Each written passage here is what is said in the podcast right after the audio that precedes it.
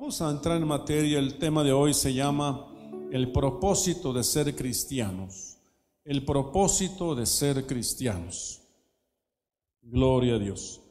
Ya en el devocional dimos una primera parte, eh, de alguna manera va de la mano, pero son dos temas distintos.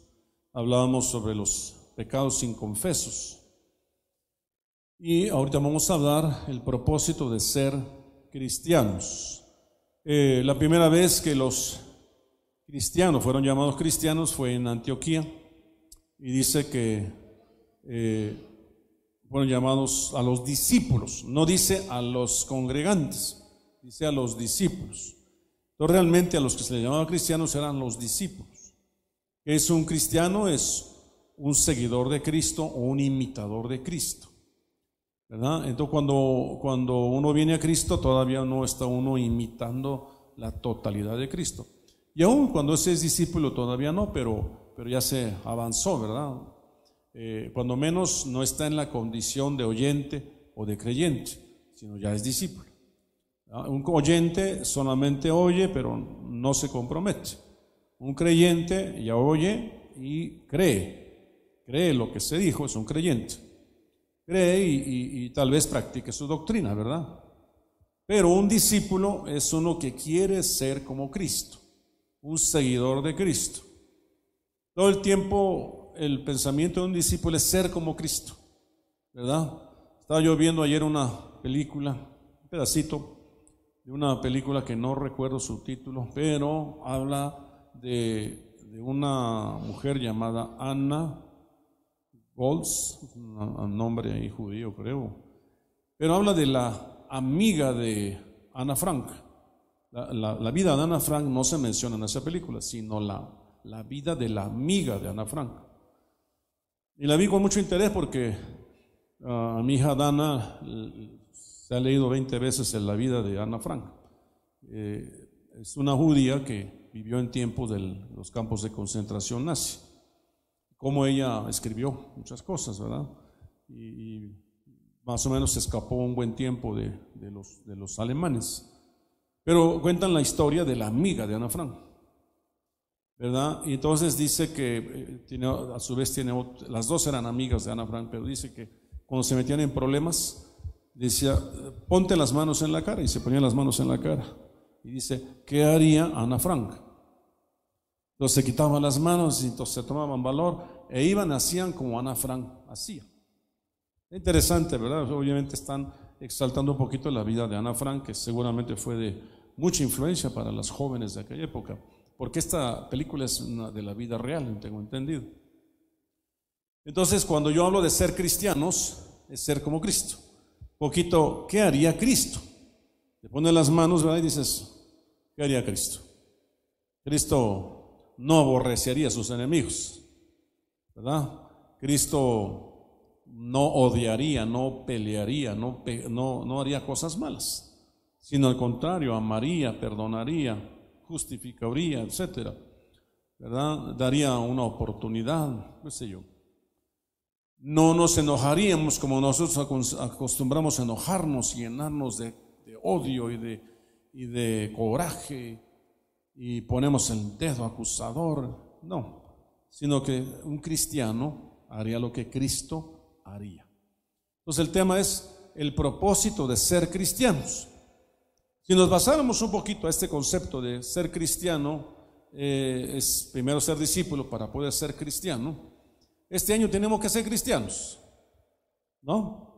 En el año de la reivindicación tenemos que reivindicarnos como cristianos, como verdaderos seguidores de Cristo. Amén.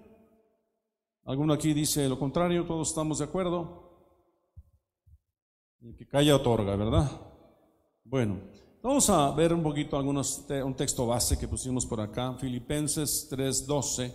Dice, no que ya lo haya alcanzado o que ya haya llegado a ser perfecto, sino que sigo adelante a fin de poder alcanzar aquello para lo cual también fui alcanzado por Cristo Jesús. Es decir, la reflexión está ahí, que nosotros alcancemos aquello para lo cual fuimos alcanzados. que alcancemos aquello por lo cual fuimos alcanzados por Cristo. A ver si me hace favor de repetirlo para que quede por ahí un poquito en su conciencia. ¿Verdad? Alcanzar aquello para lo cual fui alcanzado por Cristo Jesús. O sea, ¿qué tenía en mente Cristo Jesús cuando alcanzó a nuestro hermano Raciel? ¿Qué tenía Cristo en mente cuando alcanzó a Dulce? ¿Qué tenía en mente el Señor cuando alcanzó a Nancy? ¿Verdad? O a Norma. ¿Qué tenía Dios pensado cuando me alcanzó a mí? Así es. Eh, eh, lo podemos ver, desde otra perspectiva, ¿verdad? Muchos de nosotros eh, este, han tenido a, sus hijos. ¿Y qué estaba usted pensando cuando usted tuvo a su hijo o a su hija? ¿Qué tenía usted pensado para él o para ella? Algunos no lo pensaron, ¿verdad? Algunos solamente, ¿y ahora qué hacemos con la papa caliente, verdad?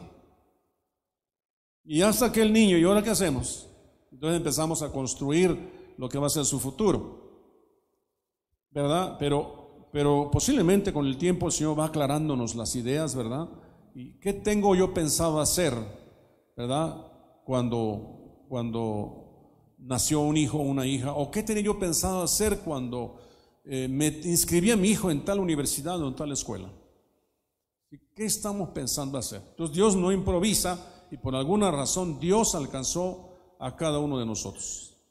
Y lo vuelvo a leer, no que ya lo haya alcanzado, lo dice conscientemente Pablo, no que yo, Pablo, lo haya alcanzado, o que ya haya llegado a ser perfecto, que sí que de pronto uno de los objetivos de, llegar a ser cristianos es ser perfectos. Ahora, sino que sigo adelante, no que ya lo haya alcanzado, sigo adelante. ¿No? Dice, y por ahí dice algún pasaje, al supremo llamamiento, ¿verdad? Pero dice, sigo adelante a fin de poder alcanzar aquello para lo cual fui también alcanzado por Cristo. Eso está hablando con la predestinación. ¿Qué estaba pensando Dios cuando Dios te alcanzó. ¿No? Y los pensamientos de Dios son pensamientos de bien y no de mal, para que cada quien, ¿verdad?, haga lo que tiene que hacer. Dios estaba pensando en hacer de ti un, un gran siervo, una gran sierva, un gran eh, predicador, un gran evangelista, ¿verdad? Una gran líder de mujeres, una gran panderista, un gran ministro de alabanza. Él está pensando en grande. Los pensamientos de Dios son pensamientos de bien y no de mal. Estaba platicando ahorita de Ana Fran. Yo creo que el pensamiento de Dios para Ana Fran era grande. Tan, fue grande que hasta el día de hoy ha trascendido su, su, historia. ¿Quién no conoce a Ana Fran? Y si no, es un libro que debe leer. Es un ejemplo. Desde luego que tiene muchos errores este personaje, pero por eso lo que Dios quiere es que tú conozcas a Jesucristo.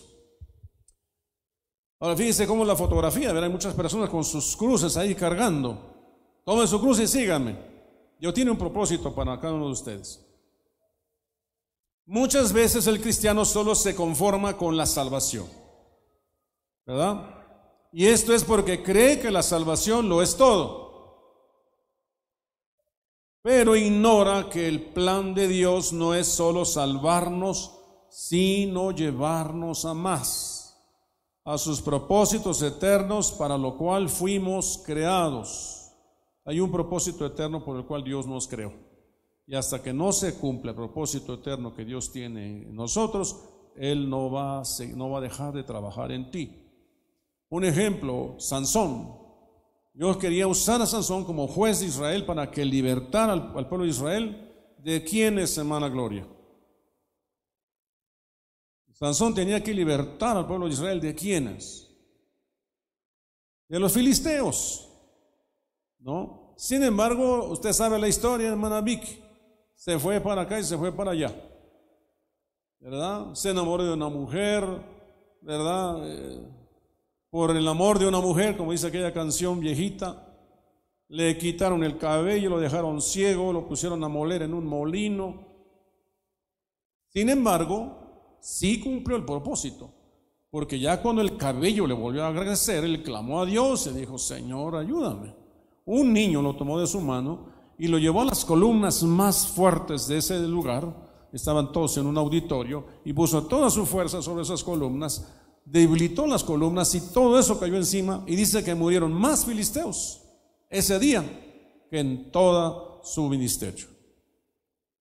Solo cumplió, la predestinación, el propósito, pero no en el orden que hubiese Dios querido. Ok, si todos tenemos una predestinación, todos fuimos creados para algo, ¿verdad? Aquí sí que hay veces que cosas que sí dependen de usted o de mí, de cómo lleguemos a cumplirlo. ¿Verdad? Si por, porque ahí se, se suicidó Sansón, quedó ciego y avergonzado. Y la otra es que lo hagas por el camino donde Dios te quiere exaltar día a día. Poco a poco, Dios te quiere exaltar. Una donde tú no metas las manos, porque si tú metas las manos, ¿qué pasa? Gloria, ¿qué pasa si metes las manos?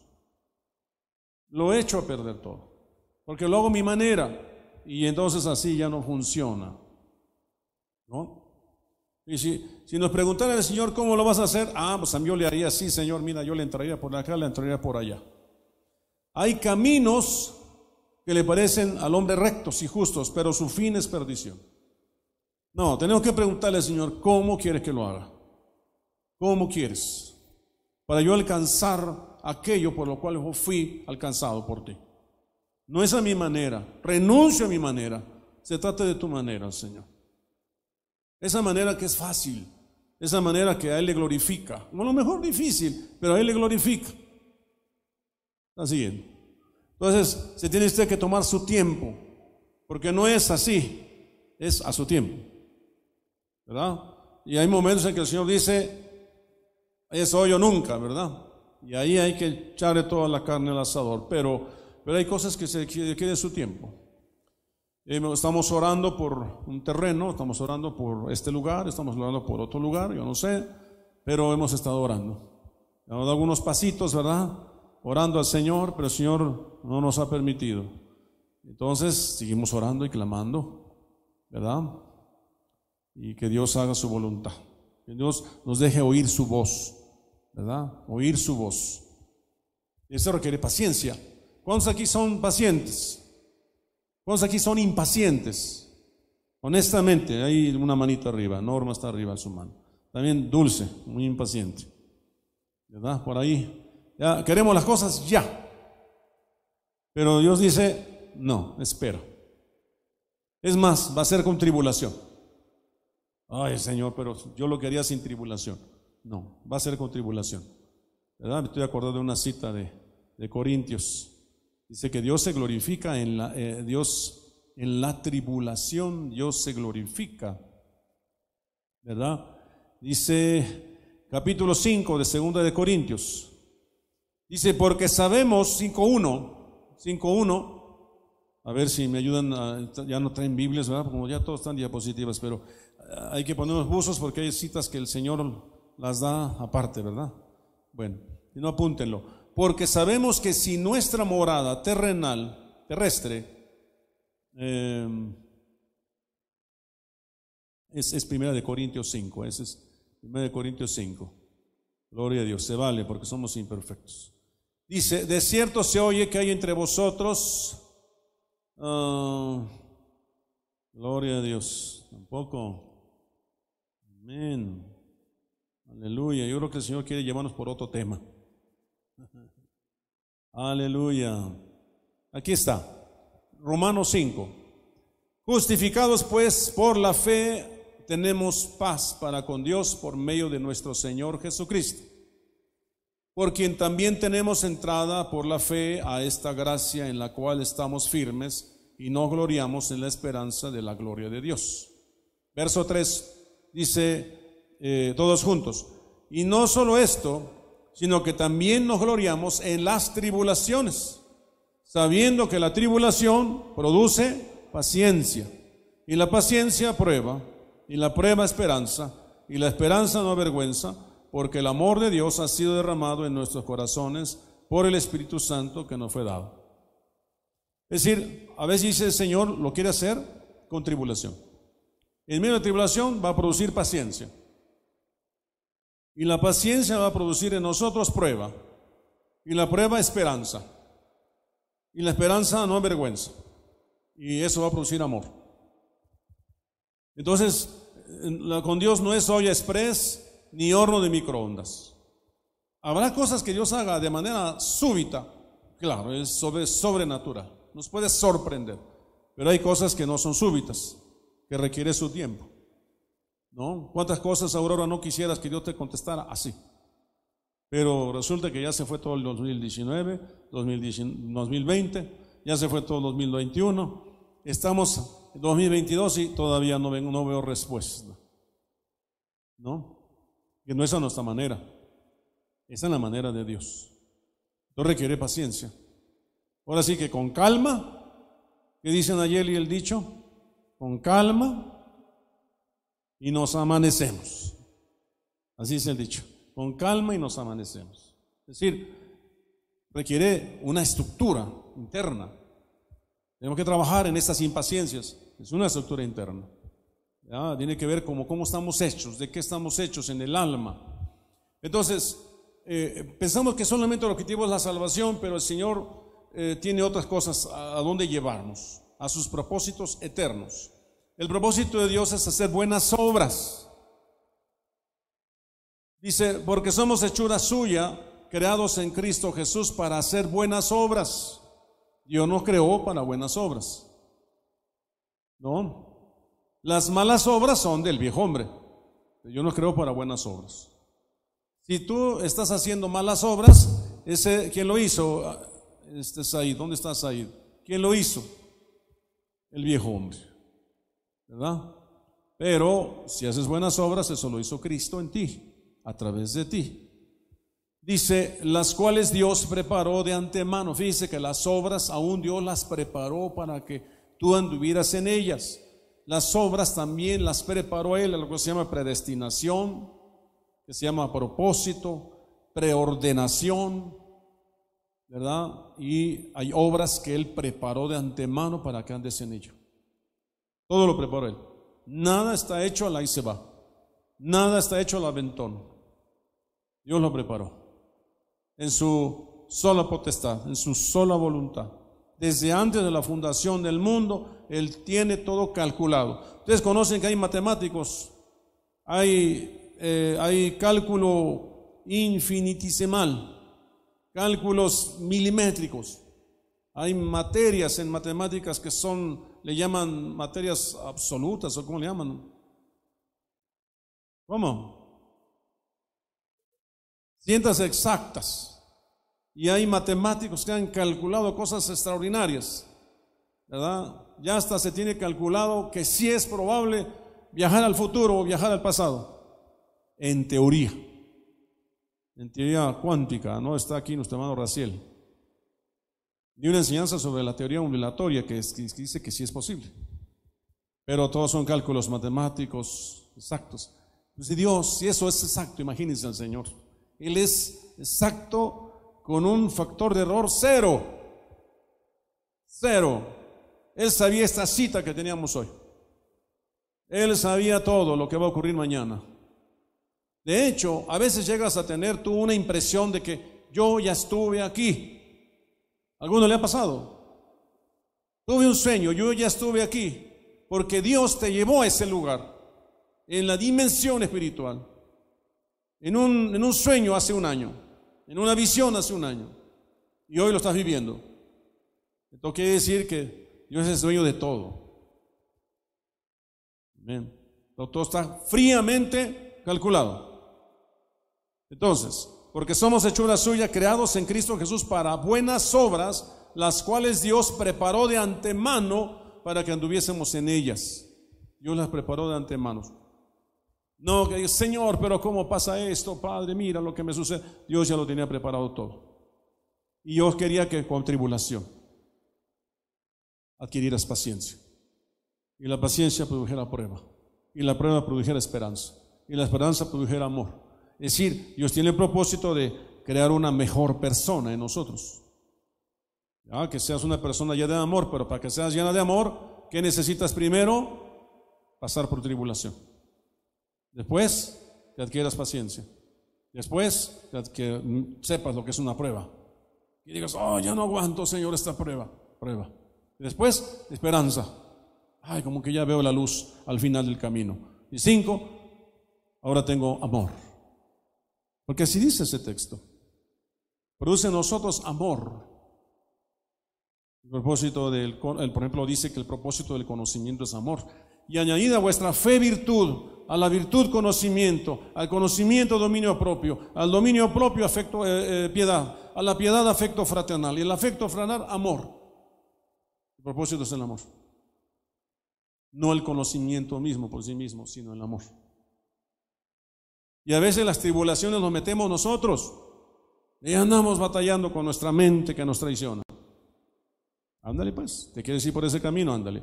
Pero finalmente yo voy a cumplir el propósito por el cual yo te llamé. La siguiente. Yo quiero que tú seas un gran predicador. Pero te vas a ir 10 años por ahí a vagar por acá y por allá hasta que un día vengas humillado y digas, Señor, aquí estoy. ¿Qué quieres hacer de mí? Y entonces el Señor te muestra que lo que es, había querido, desde hace 10 años era que fueras predicador, pero tú te fuiste por el camino más largo. Y finalmente vas a hacer mi voluntad. Vas a predicar lo que yo te diga. Wow. ¿Se acuerda de Pedro? Señor, ¿y este qué? Si yo quiero que quede hasta que yo venga a ti, ¿qué? ¿Está siguiendo? Ah, bueno, está bien, Señor. Todos se murieron menos Juan hasta el final, ¿verdad? Y él, se nos metieron en una olla de un perol de aceite hirviendo y Dios no quiso que muriera. Y a él no le pluje, no le place, no muere. ¿No? ¿Se acuerda usted de la historia de los tres amigos de Daniel? Esos cuatro eran una, una bomba, Daniel y sus tres amigos. Pero solo tres fueron al oro de fuego. ¿Por qué Daniel no? Daniel estaba todavía más conectado con Dios que esos tres. Esos tres tenían todavía su mirada un poquito en las cosas del mundo. Por eso los metieron al horno, pero Dios los guardó. A Daniel no. Daniel estaba en el foso de los leones y no le pasó nada. Es otra historia, otra forma en que yo estaba trabajando con Daniel. Y otra la forma en que trabajó con esos tres amigos. Amén. Porque Dios le revelaba sueños más profundos a Daniel y no a ellos tres. Porque él estaba más conectado con Dios. Todo depende de cómo te conectes con Dios, cuánto busques más a Dios, para que se cumpla el propósito por el cual Dios te alcanzó. No te distraigas con otras cosas, son las pequeñas zorras que echan a perder todo, todo lo que se ha sembrado, lo que se ha hecho. A estos vuelos me dijeron una vez, y usted haciendo esas cosas, a estos vuelos después de 10, 15 o 20 años de ser cristiano, y, es la hora que empiezas a flaquear. están siguiendo. No se desvíe para que no pierda el propósito que Dios tiene para usted. ¿Qué es toda buena obra? Porque dice ese pasaje, dice, porque somos hechura suya, creados en Cristo Jesús para buenas obras. Y en la Biblia aparece un concepto, es toda buena obra. La palabra pan ergon agatón, está en griego, pan ergon agatón, toda buena tarea o toda buena obra. Se refiere a la obra del hombre de Dios. Estamos hablando de hombres de Dios, mujeres de Dios. ¿Cuántas mujeres de Dios hay aquí? Poquitas, ¿no? ¿Cuántos hombres de Dios hay aquí? Amén. ¿Cuántos somos? ¿Cuántos somos? Ah, gloria a Dios. Y ya pensé que me dejaban solo. Somos hombres y mujeres de Dios. En las que Dios ha puesto en nosotros para un pan ergón agatón. Para una buena obra. Para una buena obra. Mire que yo estoy así, expectante, quieto. ¿Qué quieres hacer conmigo, Señor? Y no me muevo. Estoy quieto esperando, Señor. ¿Qué quieres que haga? Que otros me critiquen, que critique. ¿No? Así le plació a Dios. Y no lo juzgo. Le perdono porque me critique. Pero Dios va a hacer su obra perfecta en mí. No va a ser fácil por lo que veo. Nunca ha sido fácil. Nunca ha sido fácil. Pero Dios lo va a hacer. Que Dios me ayude para que no pierda yo la templanza. Puedo no perder la templanza, ¿verdad? También de no, ya me cansé. No, no, no, tranquilo. Dios va a hacer la obra. Somos hombres de Dios, varones de Dios. En griego la palabra todo es paz, la palabra obra es ergón y la palabra bueno es agatzos, que se traduce er, pan, ergón, agatón. Bueno. Número uno, Dios traerá toda obra juicio, toda obra encubierta, sea buena o mala. Dios va a traer a juicio, dice a juicio, toda obra encubierta. ¿Cuántas obras encubiertas hemos hecho ahí? Una obra encubierta es algo que hiciste, ¿verdad? A escondidas, como la canción, ¿verdad? Escondida por los ratón, ¿por qué? No, cierto, no. Como dice, por los, como dice, no me la sé bien. Escondida por los rincones, ya me acordé. Por los ratones, pues también. Por los rincones, ahí en el WhatsApp, ¿verdad? Ahí en el YouTube o ahí en el Facebook o ahí en donde no se grabó nada, pero que Dios sí lo vio. A escondidas hablando, a escondida haciendo. Que no lo sepa el apóstol, que no lo sepa, que no lo sepa el pastor. Esas cosas son las obras encubiertas. Pero a lo mejor esas obras encubiertas eran buenas. ¿No? Porque dice que Dios va a sacar a, juicio toda obra encubierta, sea buena o mala. Pero finalmente es encubierta. Y si está encubierta, entonces no es de Dios. Hay cosas buenas que parecen malas. Y a lo mejor te han juzgado por esas cosas buenas que hiciste, pero yo las vi malas. ¿La siguen? Oye, pero si estaba haciendo el bien, sí, pero lo hiciste mal porque lo hiciste encubierto, pues. A mí nunca me avisaste, nunca me dijiste. Y ahora que me entero que lo estás haciendo, bueno, pues ¿de qué se trata? Hay un orden. ¿Sabe cuál es el problema? Nos cuesta trabajo estar bajo autoridad. Nos cuesta trabajo, a unos más grandotes les cuesta estar bajo autoridad. Y yo me esfuerzo por eso. Yo me esfuerzo por estar bajo autoridad. Y no digo que sea perfecto, pero no les he enseñado otra cosa. Todo lo que se hace aquí es bajo autoridad. Todo. Y voy a hacer obras misioneras, apóstol. Voy a hacer de viaje, mire, voy a hacer esto. Por favor, ore, pido su anuencia, su favor. Alguna vez me invitaron a ir a Colombia y eso me hace bueno porque iba a un entrenamiento, pero yo no me iba a ir sin permiso. Fui a hablar. Y me dieron a entender que no. Pero tráigame todos sus diezmos, me dijo. Porque me habían enseñado que había que poner la fichita en un cuaderno bien pegadito y guardado. Sí, cómo no. La de semana le llevé toda mi carpeta. Semana tras semana, mes por mes, año por año. Ahí estaban las fichitas de depósito. Se quedaron sorprendidos los apóstoles y dijeron, wow, qué barbaridad. Y entonces el apóstol había editado un libro. Y agarró así un puño de libro y dice, llévelos, regálelos, vaya. Gracias, Señor. Yo no me iba a ir sin autoridad. Está así. ¿Era una obra buena? Sí, era buena, pero era encubierta si yo me hubiera ido sin permiso. Y bueno, peor si es una obra mala y encubierta, ¿verdad? Entonces, entonces Dios traerá toda obra a juicio. ¿Cuántas obras no sacará a juicio el Señor en nuestra vida presente? De eso hablé en el devocional hace rato. ¿Cuántos pecados inconfesos están ahí y que Dios va a enjuiciar? Por eso tenemos que estar pidiendo a Dios perdón siempre, humillándonos, guardando sus mandamientos para que le agrademos, ¿verdad? Y Él sepa que le amamos y entonces el Padre y Él vengan a morar con nosotros y se manifieste su amor a favor nuestro. Y Él nos defienda, ¿no? Si hemos hecho cosas malas y viene el enemigo nos acusa y Él nos quiere defender, va a decir, pero ¿cómo quieres que te ayude si todo está mal? Te acusan de esto, te acusan del otro, te acusan de aquello. Está siguiendo. Bueno, número dos. Dios quiere que abundemos en toda buena obra. Y poderoso es Dios para hacer que abunde en vosotros toda gracia, a fin de que teniendo siempre en todas las, en todas las cosas todo lo suficiente abundéis para toda buena obra. Dios quiere que abunde en buena obra. Y hay una ley de la, de la siembra y la cosecha, ¿te la sabes, Juan Carlos? Como dice, Todo lo que sembramos, cosechamos. Y sembramos buenas obras, vamos a cosechar buenas obras. Y Dios quiere que abundes. Y Dios quiere darte todo lo suficiente para que abundes. Entonces, si Dios te está proveyendo, es para que abundes en buenas obras. ¿Está siguiendo? Para que abundes. Tienes dos, dos, dos trajes de panderos. Ya uno no te queda. Y llegó una nueva panderista a la iglesia. ¿Qué puedes hacer?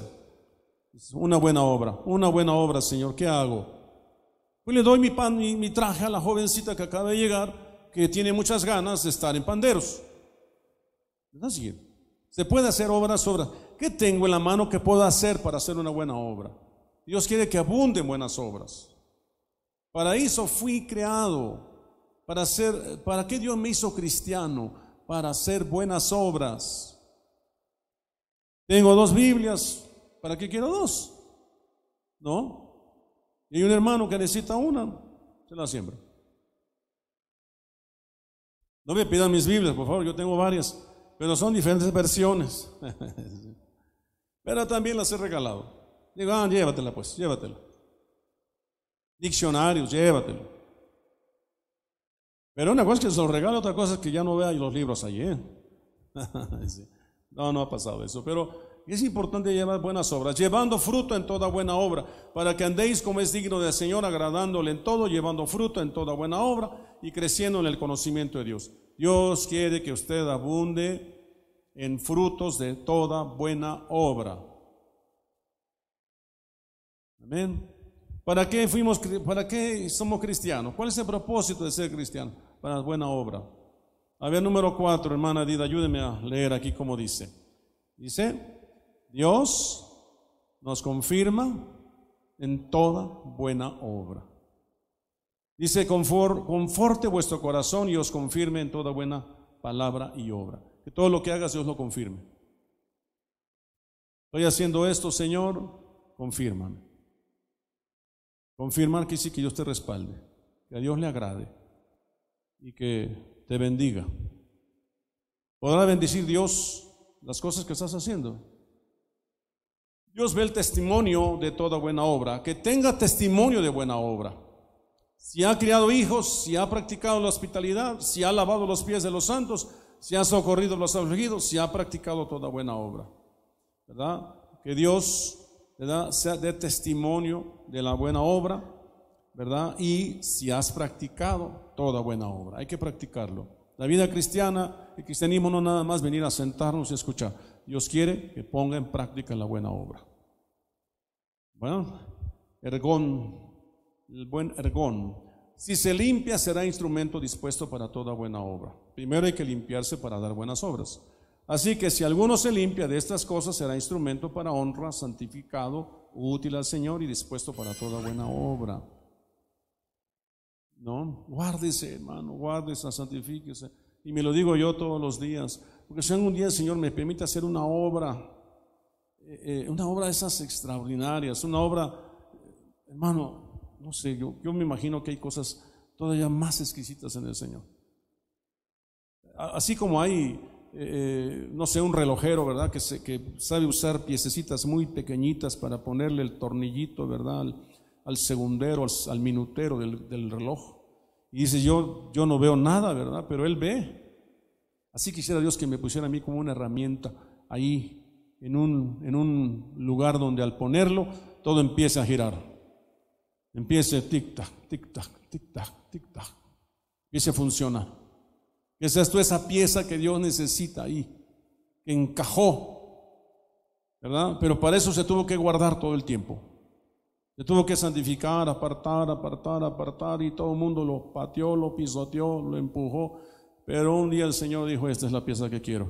Ahí, en ese lugar. Ahí se ve hermoso.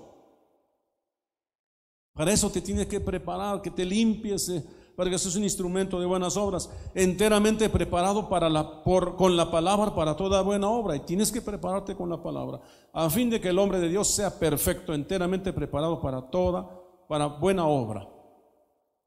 Preparado con la palabra, con la palabra. Un día me dijeron, a ver, a, este pastor Ulises, estaba yo pastor, él es un tema de bautismos. Estábamos allí en un, en un lago, en el río, no me acuerdo. Sí, cómo no. Lo que sí. A ver todos, vamos rápidamente a ese texto. Pum, que lo leo y que les doy la enseñanza de bautismo. ¿Quién se va a bautizar? Todos dijeron, queremos bautizarnos. Por ejemplo, ¿no? Toda buena obra. Un día me pusieron a hacer guerra. Y, y entrele. Ahora un caso muy grueso. Se pasó el, ¿verdad? Dice él, va, ¿cómo va, apóstol? Y entramos. Dios respaldó en todo. Preparado para toda buena obra.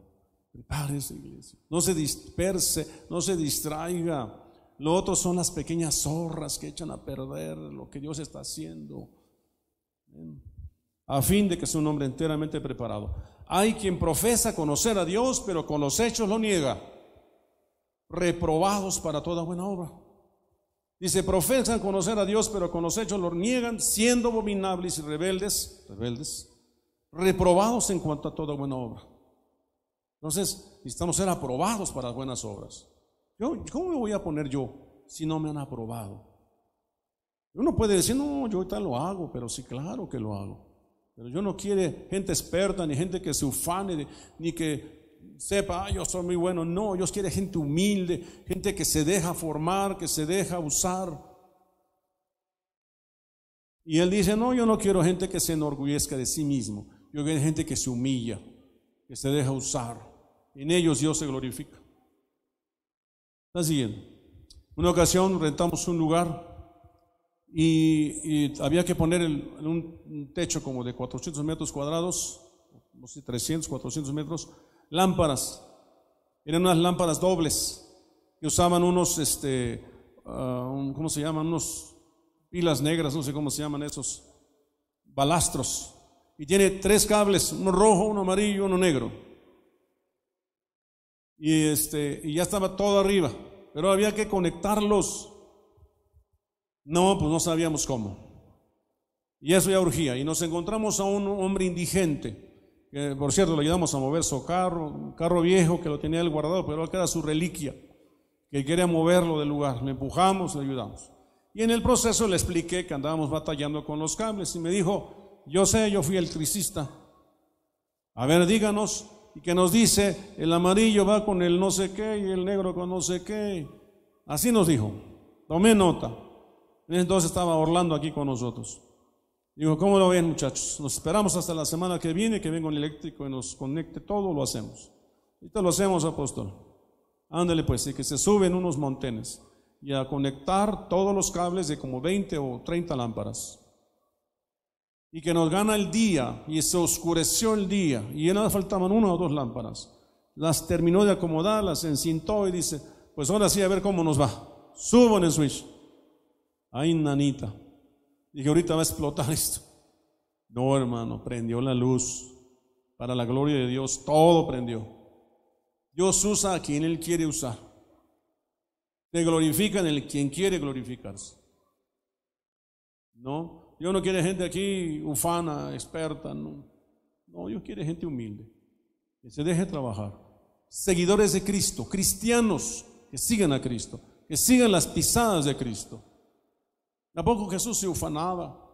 Jesús no se ufanaba. Lo que él estaba haciendo solamente es cumplir el propósito por el cual el Padre lo había enviado a la tierra, que era salvar a la humanidad. Y ese era su objetivo.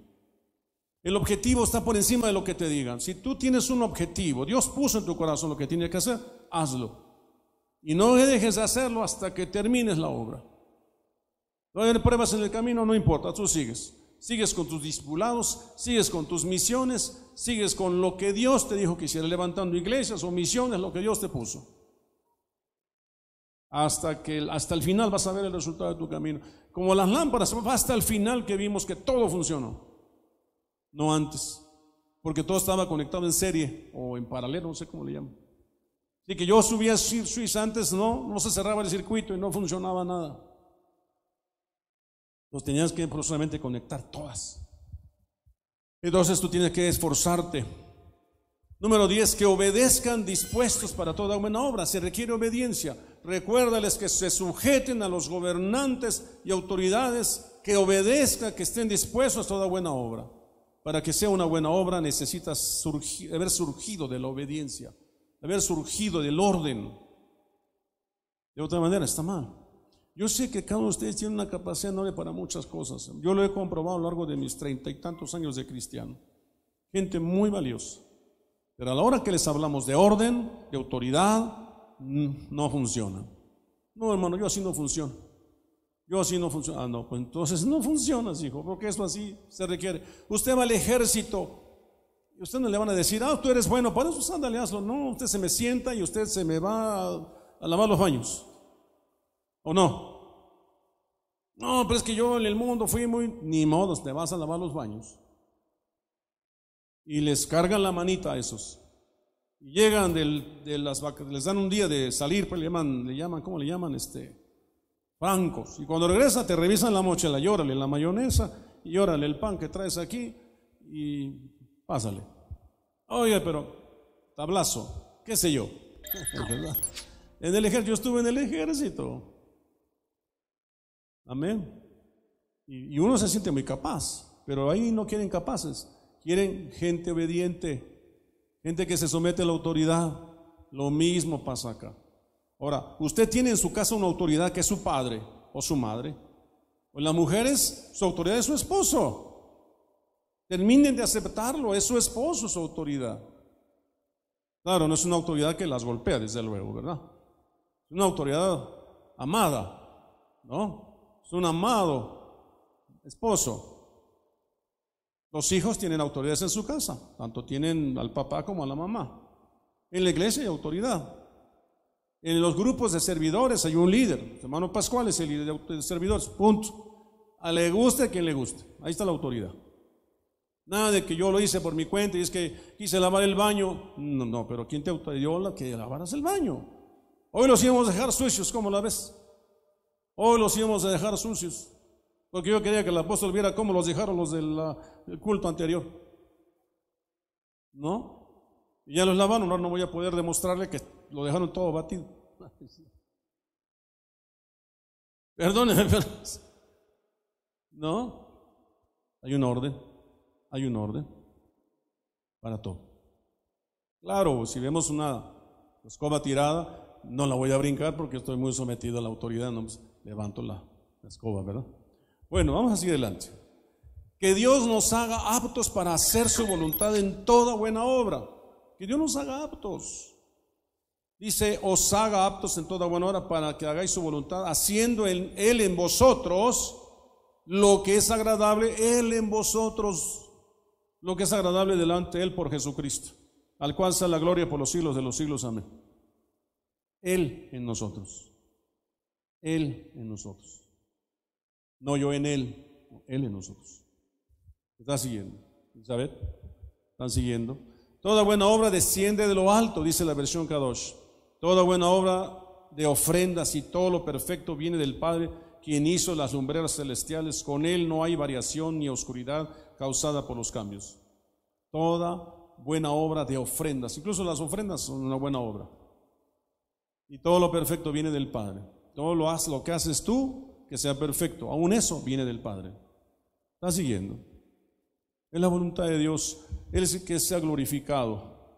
Algunas imágenes por ahí, ¿verdad? Este joven que está ahí atendiendo a unos jóvenes, supongo yo que son discapacitados, y este joven se dispuso para atenderlos. Y luego está la foto del solito, ¿no? Es una buena obra. En el mundo a lo mejor se hacen muchas obras de ese tipo, ¿no? Como de, como de obra social, o de, o de capellanía, dirían allá en Estados Unidos. No, una obra social. Pero aún en esos lugares hay un orden. Hay un orden, hay una autoridad que rige esas, esas, esas cosas, son permisos que hay que pedir. Tú no puedes llegar al hospital a, orar por los enfermos si no te autorizan a entrar. Hasta ahí se requiere orden. Bueno, vamos adelante. El propósito de Dios es hacer buenas obras, porque somos hechura suya, creados en Cristo Jesús para hacer buenas obras. Entonces, el cristianismo, el propósito del cristianismo, ¿cuál es, hermana Edith? El propósito del cristianismo, o de que tú seas cristiana, demostrar las buenas obras. Y que sean abundantes, y que sean fructíferas, y, que sean obediencia, y que sean amor, etc. Ahora, muchas veces queremos saber el propósito de otras personas, pero Dios tiene un propósito diferente para cada uno. Yo no fuimos llamados para lo mismo. Tenemos el ejemplo de, esto dijo dando a entender la clase de muerte con la que Pedro glorificaría a Dios. Y abajo dice, si yo quiero que Él se quede hasta que yo venga. Pedro iba a morir de una manera y, Dios dijo, yo quiero que Juan quede, si yo quiero que hasta el final a, a ti que. Una, Pedro iba a morir de una manera y los demás apóstoles de otra. Dios tiene un propósito para cada uno. Las funciones el objetivo de cada quien. Noé, por ejemplo. ¿Cuál fue el propósito por el cual Dios llamó a Noé? ¿Alguien me dice? Dice ser un predicador de justicia, era un pregonero de justicia. ¿Cuántos le creyeron, eh, Dulce? ¿Cuántos le creyeron, Aurora? Nadie le creyó. Pero él cumplió el propósito. Moisés. ¿Cuál era el propósito por el cual Dios llamó a Moisés, Luis? Sacarlo de Egipto y llevarlo a tierra prometida. ¿Cuánto, ¿Con cuántos llegó? Eh, bien poquitos, ¿verdad? Dice que nada más llevó Josué y Caleb y todos los que nacieron en el desierto. Dice que los que salieron de Egipto, todos murieron. Pero él cumplió el propósito. A ver, mi propósito es que llegue con todos ustedes al Señor, ¿verdad? Amén. Y que no va a ser que alguien se me quede en el camino. Jesús dijo, todas las almas que me has dado, todas las he guardado en tu nombre. Solo se perdió el hijo de perdición. Entonces no seamos hijos de perdición. Bueno, Josué, ¿cuál fue el propósito de Josué? Belín? ¿Cuál es el propósito de Josué? Y después de que Moisés ya no pudo entrar a la tierra prometida, quien entró fue Josué y él conquistó toda la tierra. ¿Cuál será el propósito que tiene para ti el Señor Nancy? ¿Cuál será el propósito que Dios tiene para ti, Norma? ¿Qué sigue, Señor? No me voy a conformar solo con la salvación. ¿Qué quieres tú hacer conmigo? ¿A dónde me quieres llevar? ¿Qué de este año 2022? Ok, la pandemia nos detuvo ahí un montón, pero ya necesitamos ponernos a trabajar. Cuatro, Sansón. ¿Cuál fue el propósito de Dios para Sansón, Nayeli? Hace, rato lo decíamos, ¿verdad? Salvar a Israel de los filisteos. Los filisteos los estaban ahí. Salvar a Israel de mano de los filisteos. ¿Lo cumplió? Dijimos que sí. Pero también se quedó ciego, se quedó pelón, ¿verdad? todo eso. Elías. ¿Cuál fue el propósito de Dios para Elías? Dice que todo el pueblo se iba en pos de Balaam. Baal, perdón, Baal. ¿Y qué hizo él? ¿Qué hizo? Subió al monte Vicky y ahí en el monte dijo, pueblo de Israel, ¿verdad? Si Jehová es Dios, seguida Dios. Si Baal es Dios, seguida Baal. Hagan un altar. Y el Dios que responda con fuego, ese es, el Dios de este pueblo, de Israel. Dijeron sí, hicieron su sacrificio a Baal y nunca hubo fuego. En cambio, él oró a Dios, puso el altar, puso abundante fuego ahí, ¿verdad? Pero dice ahí que, el fuego, Dios respondió con fuego a ese lugar y consumió la ofrenda. Y todo, el pueblo se volvió a Jehová. El propósito de Dios para Elías era restaurar el altar, que todos se volvieran a él. ¿Cuál es el propósito por el cual Dios te puso a ti, Frida, el Señor? Tú como ministro de alabanza dices, glorificar a Dios saltará su nombre. Todo lo demás está fuera de su voluntad. ¿No? Todo aquello que yo haga, ¿verdad? Este, va a estorbar al propósito. ¿Cuál fue el propósito por el cual Dios te puso, Alfredo? ¿Cuál crees que hasta ahorita, viendo en retrospectiva tu vida, cuál crees el propósito que Dios te trajo a este lugar? ¿Cuál crees que sea?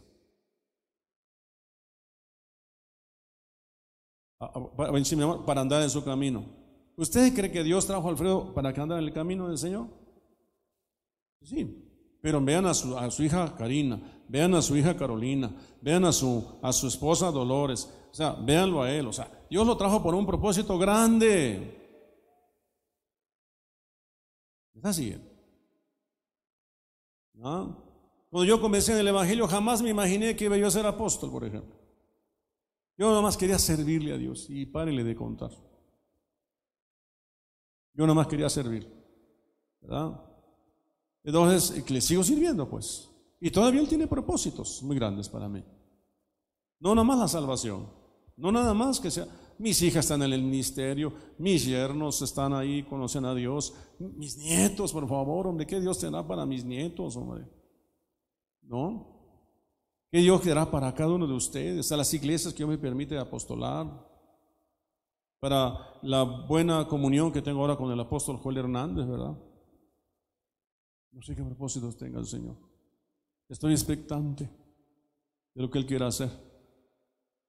No importa lo que yo piense, no importa lo que yo crea, lo que Dios quiere hacer. Si Él se quiere glorificar en el, en el desierto, Él se va a glorificar. Si se quiere glorificar en el lodo, ahí se va a glorificar. Donde Él quiera ponerme, ahí Dios se va a glorificar. Entonces, lo importante es que se cumpla el propósito. A lo mejor dirá Frida, híjole, por con este grupo de alabanza yo no sé qué voy a hacer, porque Dios no te puso para que juzgaras al grupo de alabanza. Dios te puso para que glorifiques su nombre. ¿Cómo? Con tu obediencia, con tu eh, eh, este, sujeción a tus padres, con la sujeción a tus líderes, con armonizar, hacer mi parte para que el grupo armonice. Punto. ¿Me estás siguiendo? ¿Quién te puso por juez, por ejemplo? Digo, no es el caso de Frida, es un ejemplo. No, yo, que si los panderos funcionan o no funcionan, Dios no te puso a ver si funciona o no funciona. Haz lo que tienes que hacer. Te puso como líder, bueno, haz tu trabajo como líder. Ponme orden ahí. Tienes autoridad. No eres líder, no puedes hacer nada. Aunque tú hagas mejor los pambazos. Pues si alguien dice, yo, estaría, yo debería estar en talento. ¿Por qué no me ponen a mí? Yo haría mejor los pambazos. Perdone, pero no, los, no le tocó a usted. Al Señor se quiere glorificar en la que los hace feos. Y así vende. Le compran por misericordia, pero le compran. No, no es cierto, mis hermanos de allá. ¿eh? Todos guisan muy rico. Todos guisan muy rico. Gracias a Dios, ¿verdad? Que no nos puso uno que hace pambazos feos. No, hace pambazos ricos. Me comí una gordita hace ratito, está exquisita, se las recomiendo, por cierto. ¿Verdad? Entonces, hermanos, ¿cuál es el propósito para ser cristiano?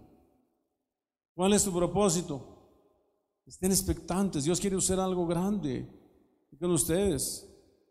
Mi hermana Mago, que en un tiempo vendía este, unas láminas de, papel contacto. Y ahí donde iba predicaba. Ahí donde iba dejaba un folletito. Está cumpliendo el propósito y además estaba vendiendo sus, sus cositas, ¿verdad? Mi, eh, mi, hermana, este, había una hermana, hermana, ay, ¿cómo se llama? Ah, de la Riva, no la he visto, por cierto, hermana de la Riva. ¿Eh? Rocío de la Riva. ¿Verdad? Ya vende sus, tortitas por ahí. Sándwich lo ven también. ¿Y lo que qué? Cada semana su diezmo. Poquito, ahí está su diezmo. Y a lo mejor ese es el propósito por el cual Dios quiere usarla. A Dios le agrada que traiga su diezmo. No puede dejar de dar su diezmo al hermano. Es una forma de que Dios glorifica a Dios. ¿no? Y no se anda quejando de que vendió poco o vendió mucho. Entonces, sigue el caminito hasta que Dios se manifieste y termine en, él, en ella la obra. David, ¿cuál fue el propósito por el cual Dios levantó a David? ¿Podría ser matar al Goliat?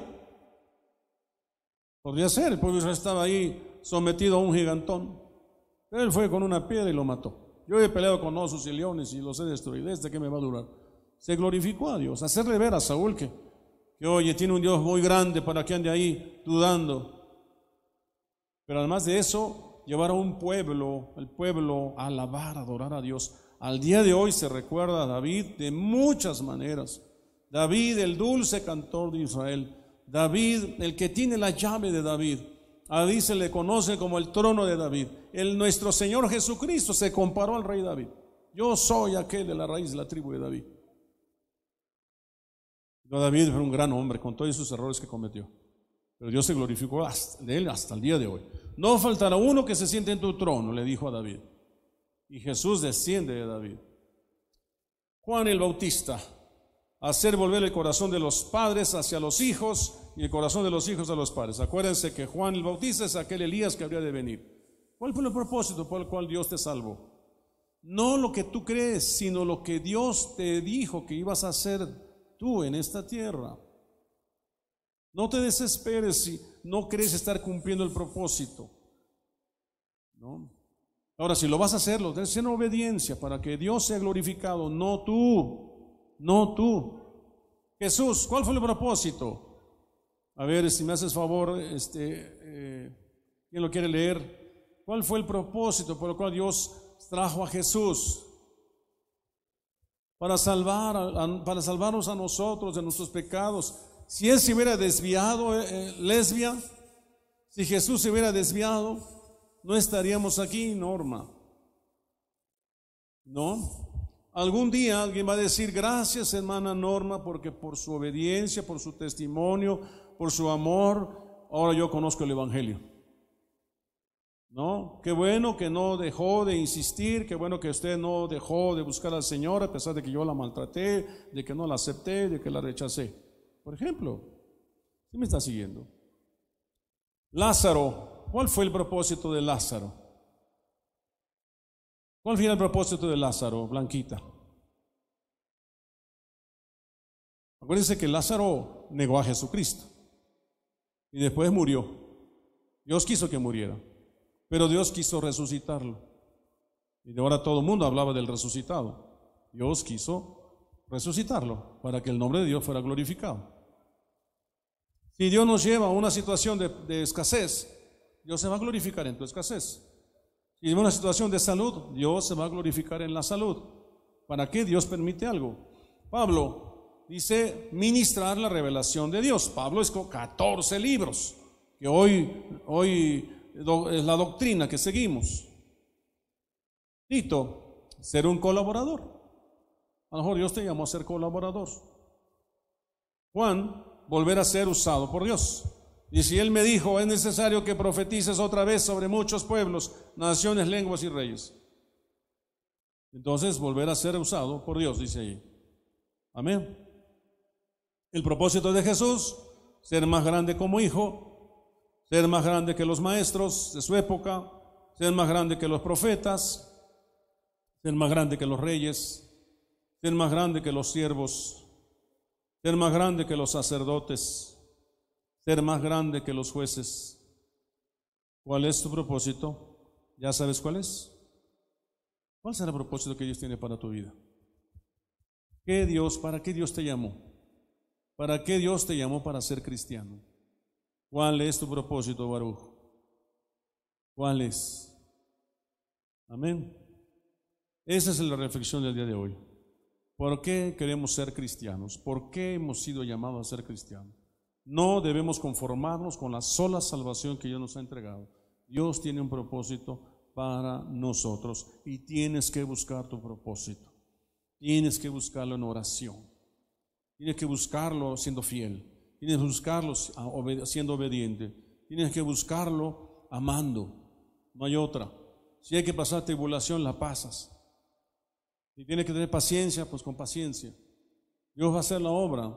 Dios no está ajeno. Dios está en control. ¿Crees que Dios necesita que lo ayudes? Él solito puede. Yo crecí en una iglesia pequeñita de 15 miembros. Cuando más eran 30. 15 y los mismos siempre. Y ahí crecí, ahí en un lugarcito, por allá escondido.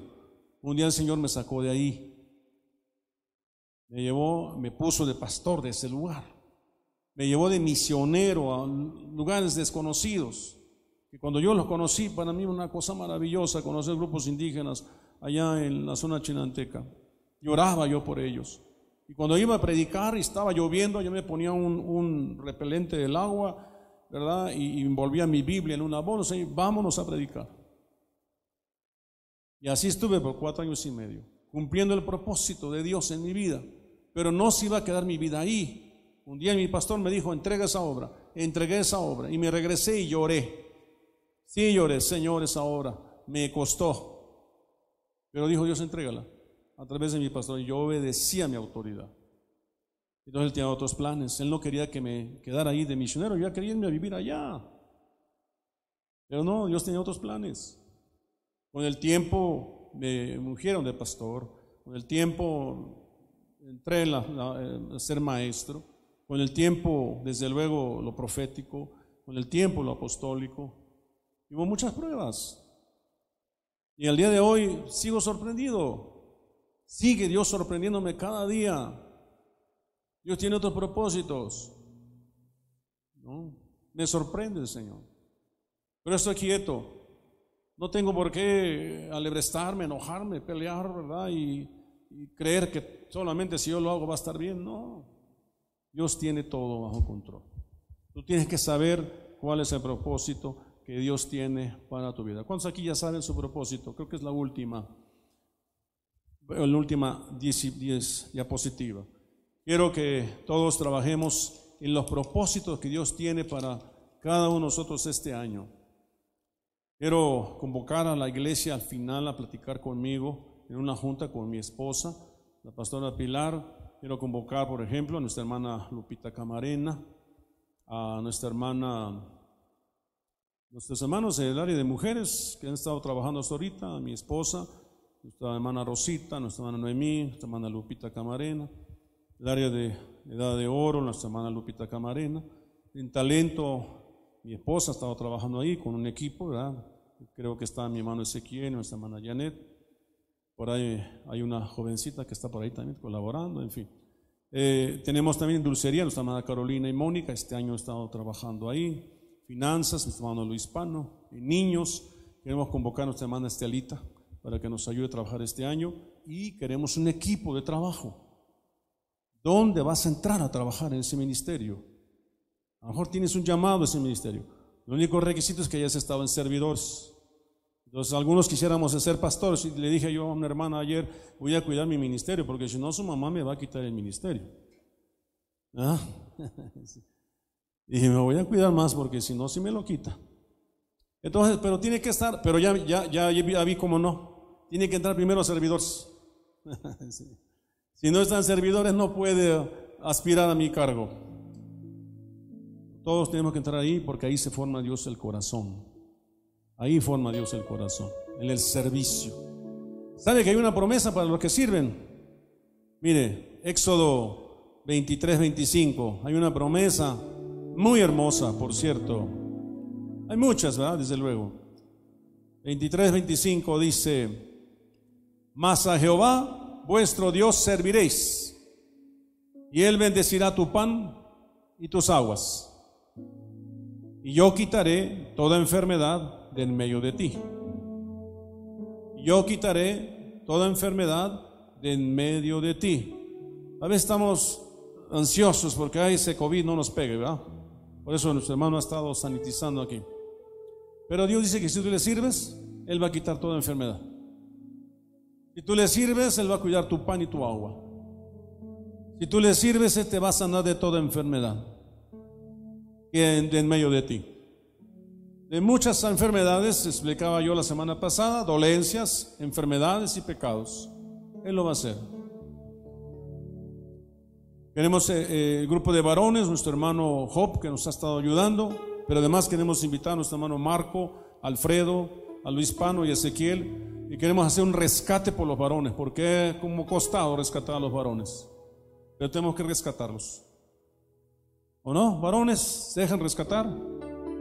o ya, o, no hay que rescatar nada, ya estamos todos aquí. Pero hay muchos varones que hay que rescatar. Eh, nuestra hermana eh, Ivonne Pirita, que nos ha apoyado en librería, hermana Karen, un equipo de trabajo, nuestra hermana Fernanda, nuestro hermano Toño, César, Luisa, trabajando ahí. En evangelismo, nuestro hermano Raúl y un equipo que siempre ha estado colaborando ahí para evangelismo, además de Luis y Marisela. En Blanca Sánchez en el área de misiones, hermano Enrique en el área de Evangelio Cambia, eh, su hermana Carmen Ansaldo que nos ha ayudado en células de estudio y un equipo de trabajo con ella, en Guerra Espiritual un servidor y nuestro hermano Job, que ahora sí vamos a trabajar porque ya, ¿verdad? Eh, nuestra hermana Melissa en el área de artes junto con su equipo, Karina, con eh, Baruch, Andri, que hasta ahorita han estado colaborando, ya trabajarán y harán un plan de trabajo. La hermana Karen Alejandra en la alabanza con su equipo. ¿verdad? Su hermano Pascual y Magdalena, que han estado a cargo del ministerio. Pero queremos convocar a Elodia, para que forma parte del equipo de servidores. Su hermana Luisa, Tere, hermano Felipe, nuestra hermana Lucero, Marisela, nuestro hermano Luis, Norma y muchos otros convocados para servir. Para que no quieran quedarse con mi cargo, ¿verdad? Y menos servidores. Yo tuve nueve años en servidores, hermano. Nueve años. Y, sigo sirviendo, pero nueve años lavando los baños, nueve años sacando los instrumentos, nueve años barriendo, nueve años acomodando sillas, ¿verdad? Y para mí yo dije, pues aquí me voy a quedar, aquí soy, y aquí soy, Señor, servir. Y un día me dijeron, no, te me vas de misionero, te me vas de pastor, te me vas de maestro, te me vas de profeta, te me vas de evangelista, te me vas de apóstol. Dios cumplió los propósitos que él tenía. Pero hay muchas en esta lista que no están. Vicky no está. Nuestra hermana Norma ya la mencionamos, ¿verdad? Norma ya la mencionamos. Aurora no está. Nuestra hermana Dulce se me escapa. Hay muchos. Yo necesito que la iniciativa surja de usted. Que usted diga, yo quiero servir. Algunos que me han estado diciendo es que yo quiero servir. Cuando hablo de equipos de alabanza, pues no mencioné a todos los que están, pero eh, hay muchos que están convocados ahí. El Espíritu Santo los ha convocado. Pero sí tenemos que saber que tenemos que hacerlo para buenas obras. Para buenas obras. ¿Por qué razón Dios me llama a este ministerio o a estar en esta iglesia? Para buenas obras, no malas obras. Para engrandecer el nombre de Cristo, no el del hombre, el de Cristo. Finalmente, uno como hombre, uno se va a morir un día, pero el que va a quedar es el nombre de Cristo. Ese es el que va a quedar. Exaltado, levantado a través de un ministerio. De eso se trata. Amén. ¿Cuál es el propósito que tú tienes para tu vida, hermano Jan? ¿Cuál es el propósito que Dios tiene para tu vida, hermano Rubén? Todos tienen un lugar. Es más, todos deberíamos estar sirviendo tienen que venir nuevas almas a este lugar. Llenar este lugar de nuevas almas. Estamos activando el ministerio infantil, estamos maestros, adolescentes, para el grupo de, intermedios, le llaman, ¿verdad? De jóvenes, el grupo de la tercera edad que va trabajando y muchas otras áreas que el Señor no necesita. Vamos a orar, vamos a ponernos de pie, por favor. Vamos a darle gracias. Todos estos que fueron mencionados, por favor, al final tienen una junta con mi esposa. Les invitamos. Cierre sus ojos. Amantísimo Señor, te damos gracias. Gracias, Señor, por tu misericordia.